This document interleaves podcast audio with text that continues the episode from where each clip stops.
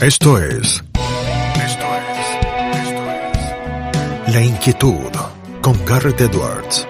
El lugar donde hay más preguntas que certezas.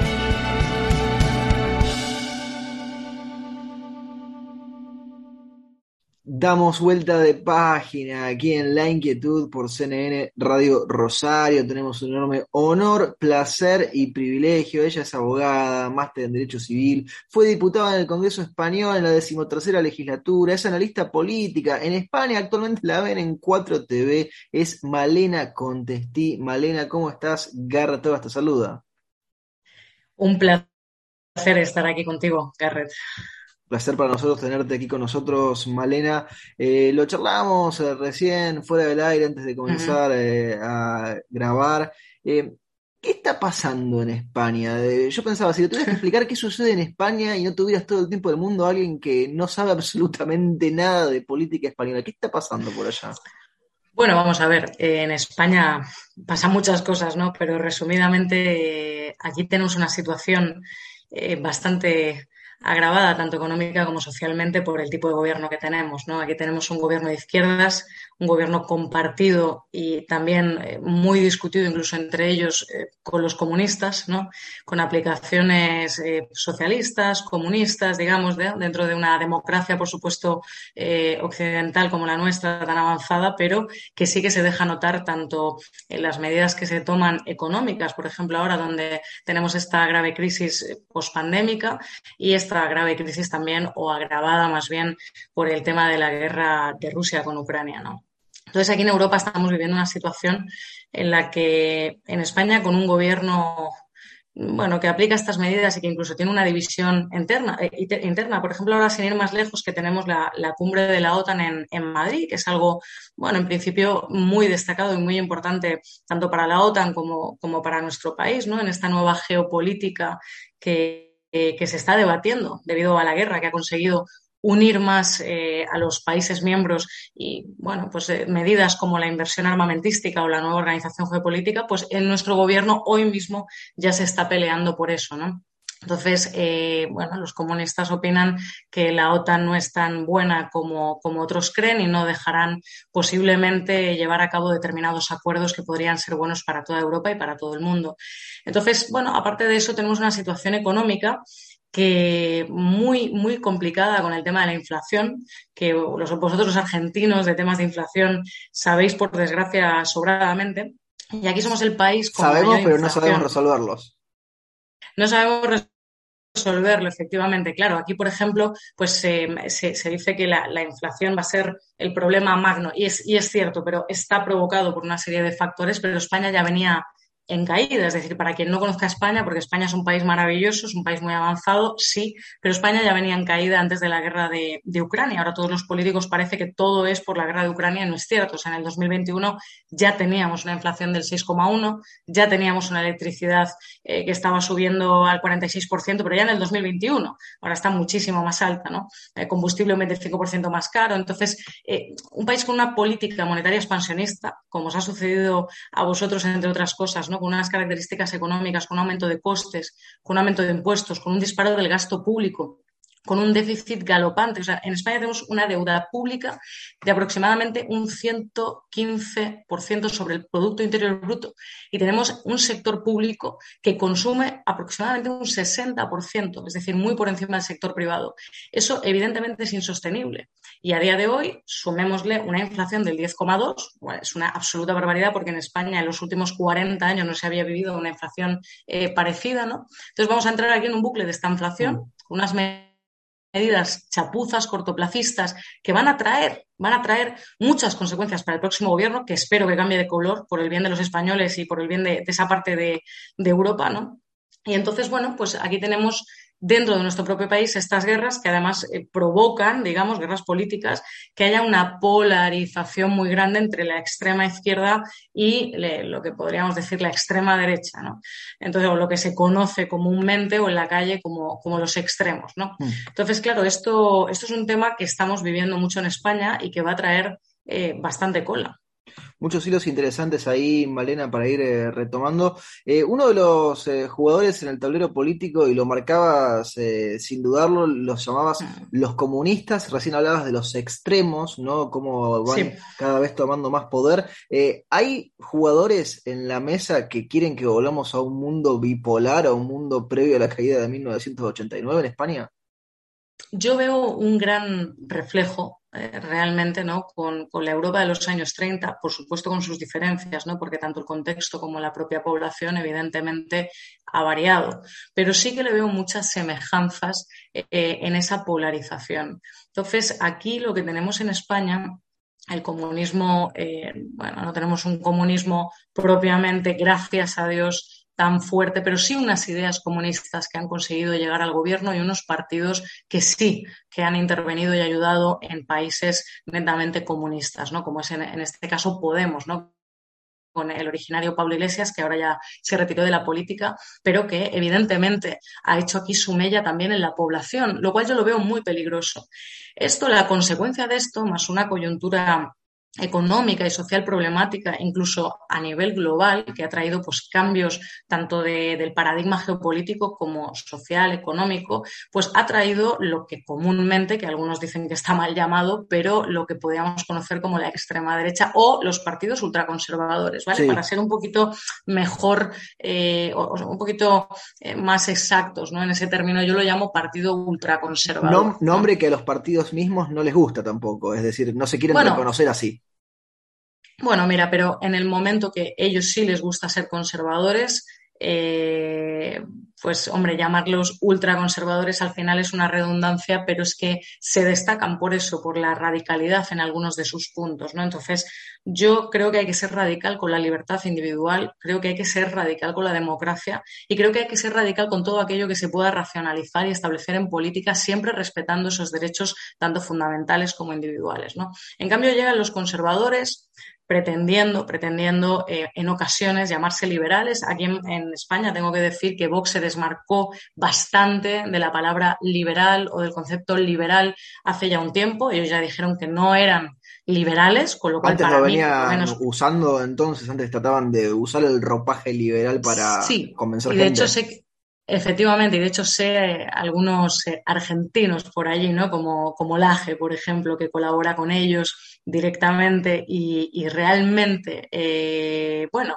pues son gente que, por lo menos dice que el liberalismo, el, Laje confunde bastante eso o intenta confundir a la gente con el tema del liberalismo, ¿no? Porque va por la parte más económica, pero socialmente es un ultraconservador de manual y efectivamente colabora con Vox, que es lo que son, ¿no? Ultraconservadores. Eso no significa que no acierten en nada, no significa que no podamos compartir cosas. Ojo, significa que su forma de hacer política y, muchos de sus puntos o eh, destacados puntos a mí, por ejemplo, no me y creo, creo que no son el mejor exponente para la política de un país, ¿no?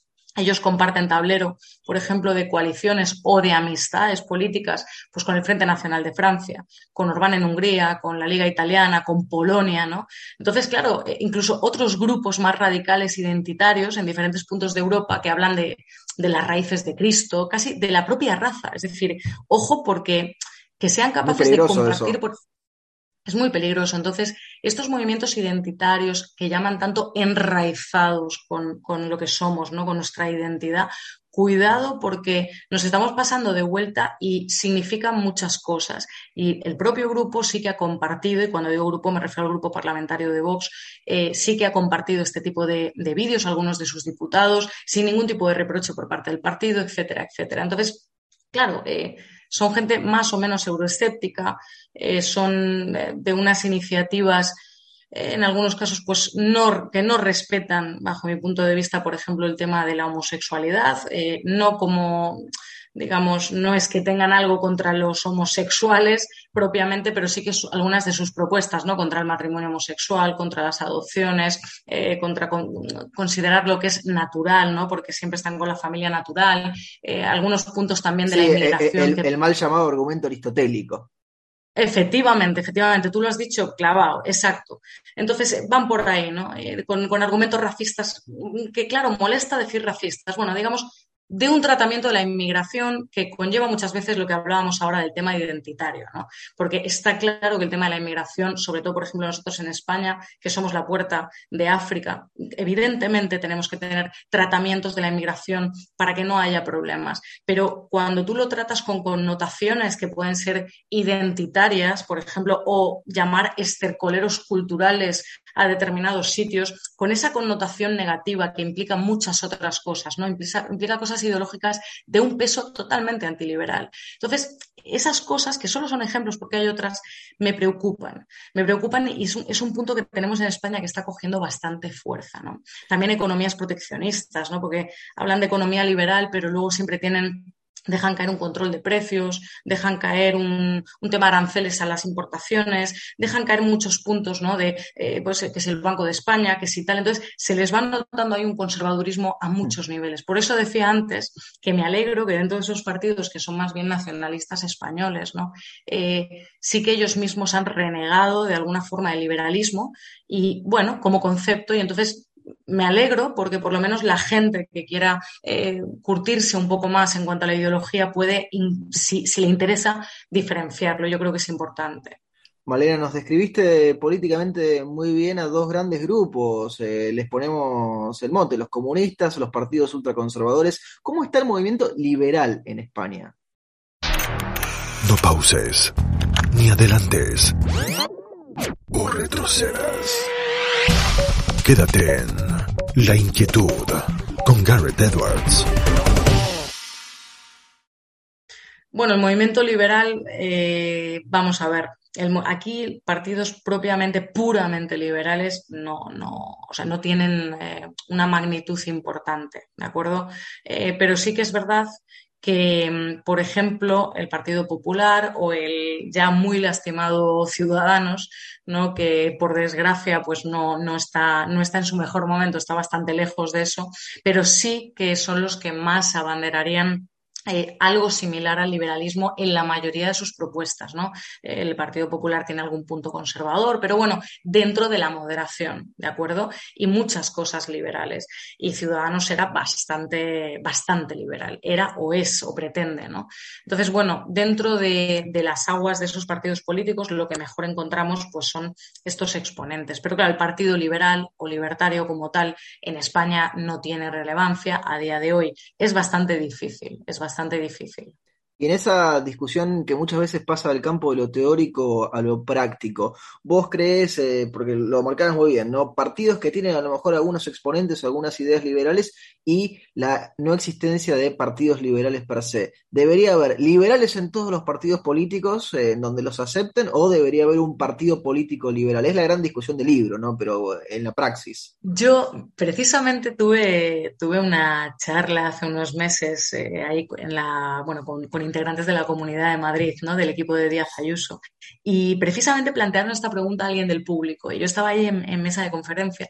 Y yo, eh, claro, pues decían, es que los liberales que entremos en política es un contrasentido. Para mí es no, todo lo contrario. Conceptualmente podemos discutir, pero los liberales deben, deben entrar en política, porque los liberales realmente convencidos y que procuren, digamos, llevar esas iniciativas, porque al final va a beneficiar a la gente, va a beneficiar al pueblo. Entonces, el liberal convencido que lo procure, para mí debe estar en los partidos políticos para llevar a cabo esas cosas. Al final, la, discusión de sobremesa, que digo yo, es muy interesante, ¿no? Para filosofear pero al final, eh, por gracia o por desgracia, eh, el Estado está presente y los políticos son los que deciden, con lo cual, o los que deciden al final qué se va a aplicar. Entonces, mejor que estemos los liberales en política. Sí, siempre me acuerdo de esa cuestión de Vargas Llosa eh, relacionada no con eh, los liberales, pero sí con los ladrones. Él marcaba, si creemos que la política es cosa de pillos, seguirá siendo cosa de pillos. Y ahí está también esa idea ¿no? de la participación política. Efectivamente, claro, claro. Si queremos criticar algo, tendremos que entrar en materia. Si tú quieres eh, debatir o, o criticar un partido, por ejemplo, de fútbol, bueno, tendrás que saber jugar al fútbol, tendrás que poder bajar algún día, tendrás que meter algún gol, ¿no? Pues, pues es un poco lo mismo. Malena, tenés en tus redes sociales eh, siempre hay una descripción liberal reformista. ¿Qué es eso de liberal reformista?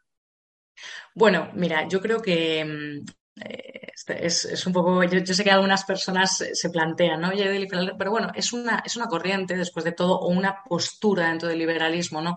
En la que siempre cuestionamos eh, de manera contextual el propio liberalismo, no en su esencia, pero sí en las cosas que vamos planteando. El mundo va evolucionando, la conciencia va evolucionando, o así lo espero yo, y la coexistencia también va evolucionando. Entonces, los preceptos o, las, o los puntos que tú planteas en el siglo XIX o en el siglo XX, evidentemente van a tener una evolución contextual en el siglo XXI, en el siglo XXII que no sabemos qué pasará, etcétera, etcétera. Entonces, el liberal reformista es el que también cuestiona y quiere construir sobre la propia ideología liberal cosas mejores, cosas que lleven hacia adelante, ¿no? Entonces, por eso eh, siempre pongo liberal reformista en ese sentido. Creo que el dogma en ningún sentido es bueno. Nos fuiste compartiendo algunas grajeas sobre este tema a lo largo de la charla, Malena, pero te pregunto en específico, ¿cómo vas viendo a la Argentina desde España? Bueno, aquí la verdad es que Argentina se ve como un país perdido en estos momentos. Se ve como un país que, bueno, que evidentemente tuvo su grandísimo potencial en su momento, un país que podría estar en lo más alto y un país destrozado completamente por el peronismo y sus consecuencias políticas ¿no? Eh, en, los tiempos. Entonces, mm, Claro, desde aquí lo percibimos, evidentemente, como lo que es un país del que mucha gente ha tenido que marchar o tiene que marchar por, por, su gobierno. Es decir, que te venden que son el gobierno de la gente y lo que pasa en todos estos países que es que la gente necesita salir de ahí porque muchas veces no puede ni siquiera vivir y disfrutar de sus propias libertades, ¿no? En este caso también y sobre todo económicamente. Entonces es, es bastante, nosotros lo percibimos como como un problema grave que, se vive en la orografía política. O sea que Argentina, la verdad, tengo muchos amigos y conocidos en Argentina, incluso eh, familia lejana, digamos, de primos segundos en Mar del Plata. Y, mm, Hermoso ciudad Mar del Plata. Sí, efectivamente. Y la verdad es que, aquí lo, lo, percibimos como es, pues como un desastre político que ha arrastrado totalmente la sociedad y la población. Penúltima pregunta, Malena, no te robamos eh, más tiempo porque arrancamos la charla y pusiste el foco en dos preocupaciones en Europa que tenían que ver con la guerra y con la inflación, ¿no? Eh, optimismo, pesimismo, un realismo tratando de, eh, sostener y soportar la realidad. ¿Cómo lo ve Malena Contestí lo que queda del año y el comienzo del 2023? Pues mira, ahora mismo nadie podrá decir que no estamos en un eje, como apuntaba insistentemente, de cambios geopolíticos. Y es algo muy importante porque, por ejemplo, la misma OTAN, ¿no? Con la guerra de Ucrania. O sea, ahora mismo hay una guerra también de alianzas y hay una guerra de, puja económica. Hay una nueva distribución del comercio. Y eh, desde luego Rusia que no se imaginaba este resultado, está pujando y apretando lo más que puede. Y eso va a tener unas consecuencias en Europa y en Estados Unidos, ¿no? Entonces, em, debemos movernos rápido y debemos buscar alternativas. Todo el mundo está en eso. Claro, en España, una cosa que te añado, por ejemplo, es que con el tema de la energía, que estamos en Europa con un gran problema, hemos roto nuestras relaciones con Argelia cuando teníamos un gasoducto estupendo, nos andamos ahí con peleas entre con Marruecos, el Sáhara. Es decir, cuando tú tienes gobiernos tan problemáticos, em, tu, propio día a día está en juego, ¿no? Entonces, ¿qué tenemos ahora? Una sociedad y una política que, que va a haber nuevos planteamientos, nuevas alianzas y lo que sí que se ha conseguido es una OTAN más fuerte, una OTAN que va a tener una defensiva mucho mejor construida. Esto va a repercutir en el resto del mundo. Yo valoro positivamente, por ejemplo, los fondos de innovación ahora mismo que se están tratando, eh, porque todo va a cambiar la inversión armamentística, las relaciones comerciales, que, por ejemplo, el Indo-Pacífico, digamos, eh, China va a ser algo que tendremos que explorar, cuáles van a ser nuestra colaboración o nuestra oponencia a todo esto. Todo va a cambiar bastante. Entonces, son temas que, que yo creo que nos esperan de aquí al 2023 y que van a cambiar bastantes cosas en el mundo. Esperemos que no para peor. Aquí está la cosa, vamos a tener que ser muy cuidadosos porque tenemos inflación, sí, tenemos problemas en nuestros países, sí, pero la geopolítica no tenemos que olvidar que es muy importante, sobre todo cuando hay una guerra cerca. ¿no? Entonces, bueno, yo creo que vamos, vamos a ver esto en este año y en el siguiente y nos va a repercutir bastante. La última pregunta se la hacemos absolutamente a todos nuestros entrevistados, porque el programa se llama La Inquietud y es un juego de palabras. ¿Qué inquieta a Malena Contestí? Eh, bueno, me inquietan, me inquietan muchas cosas, ¿no? Yo creo que la inquietud es una de las cosas que deben movernos en la vida para, para, ir a mejor tanto nosotros como con lo que nos rodea y lo que nos rodea, ¿no? Pero bueno, ahora que hablábamos tanto de política, porque al fin y al cabo la entrevista ha sido política, pues mira, el tema de, los populismos, de las soluciones fáciles a temas complicados, el tema de que la gente, por ejemplo, en mi país, sé que en otros también sucede, eh, se esté peleando más que hace a lo mejor 30 años, 20 años, ¿no? Porque hemos avanzado en cuestiones, nadie lo duda, pero por ejemplo en nuestro país se está viviendo esa polarización de la que hablábamos y que espero, espero que de aquí a las próximas elecciones el siguiente gobierno sepa rebajarlo. Pero cuando alguien tiene problemas para poner comida en la mesa, la polarización se vuelve más fácil y entonces los populismos afloran. Yo espero que con toda la coyuntura que te he estado eh, resumiendo muchísimo, porque el programa no nos da más minutos, por desgracia, pero en ese resumen yo espero que esos populismos que parece que se han ido acrecentando, lleguemos a comprenderlos y frenarlos, porque pueden ser peligrosos. Y eso es un tema con lo que yo día a día o semana a semana lucho de alguna manera, ¿no?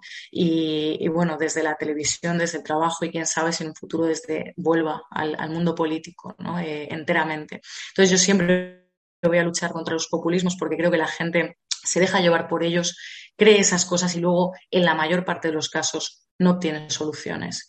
Y al final eso es lo que rige un país y es de lo que tenemos que huir, de los populismos y del enfrentamiento y de la radicalidad, porque eso lo trae problemas. ¿no? tú conoces a una persona de... yo tengo amigos de izquierdas por supuesto. Y tengo amigos de derechas, tengo amigos de todas partes. Cuando tú te sientas a hablar y puedes dialogar las cosas y llegar a puntos de encuentro, esa es la dialéctica socrática que debiéramos intentar aplicar todos, desde lo más abajo a lo más arriba. Y, en eso debería basarse también la educación. ¿no? Entonces yo espero, yo espero que eso vaya cambiando, pero a día de hoy me inquieta y me preocupa el color que está tomando todo esto. Malena, te agradecemos muchísimo el tiempo que te has tomado para charlar con nosotros y nuestra audiencia y te mandamos un fuerte, fuerte abrazo. Ha sido un placer para mí, de verdad, y cuando queráis. Teníamos a Malena Contestí aquí en La Inquietud por CNN Radio Rosario. Esto fue La Inquietud con Garrett Edwards. Síguenos en redes sociales y en www.edwards.com.ar.